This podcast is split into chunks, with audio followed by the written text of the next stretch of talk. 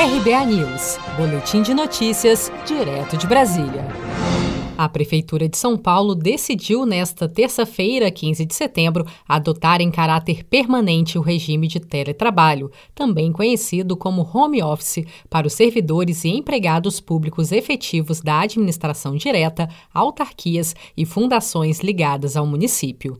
De acordo com a Prefeitura de São Paulo, a estimativa é que a medida atinja inicialmente 25 mil dos 67 mil servidores e proporcione uma economia de 1 bilhão de reais em sete anos para os cofres públicos. Essa economia, segundo a Prefeitura, virá da redução dos gastos de escritório e também da redução de espaços alugados ou pertencentes à própria administração municipal. Mas o consultor Christian Barbosa alerta que a maior parte das pessoas não tem perfil para trabalhar em home office. A maior parte das pessoas não está preparada para fazer home office. Simples.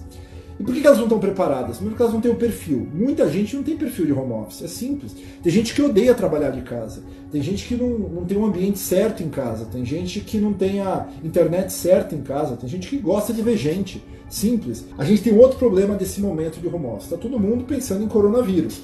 Então, assim, como que a tua cabeça consegue ser produtiva quando a cada 10 minutos você vê que morreu mais gente, você vê uma desgraça acontecendo, você vê uma decisão do governo torta, você vê coisas acontecendo com relação a isso. Então, é muito difícil a cabeça das pessoas, já no estado normal, focarem, se concentrarem.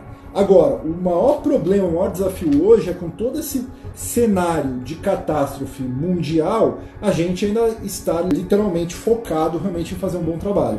A adesão ao novo regime de trabalho decretada pela Prefeitura de São Paulo é facultativa ao servidor, que, ao aderir ao home office, terá que assinar e cumprir um plano de trabalho. Segundo o decreto, caso as atividades programadas não sejam cumpridas, o servidor poderá ser demitido. Os que aderirem ao teletrabalho terão de cumprir a escala semanal de trabalho, permanecer disponíveis para contatos telefônicos, checar regularmente sua caixa de e-mail e comparecer ao órgão da prefeitura sempre que convocados.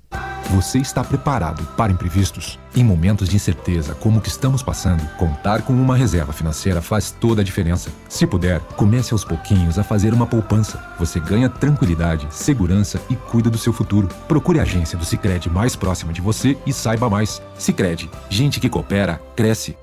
Com produção de Felipe Andrade de Brasília, Daniele Vaz.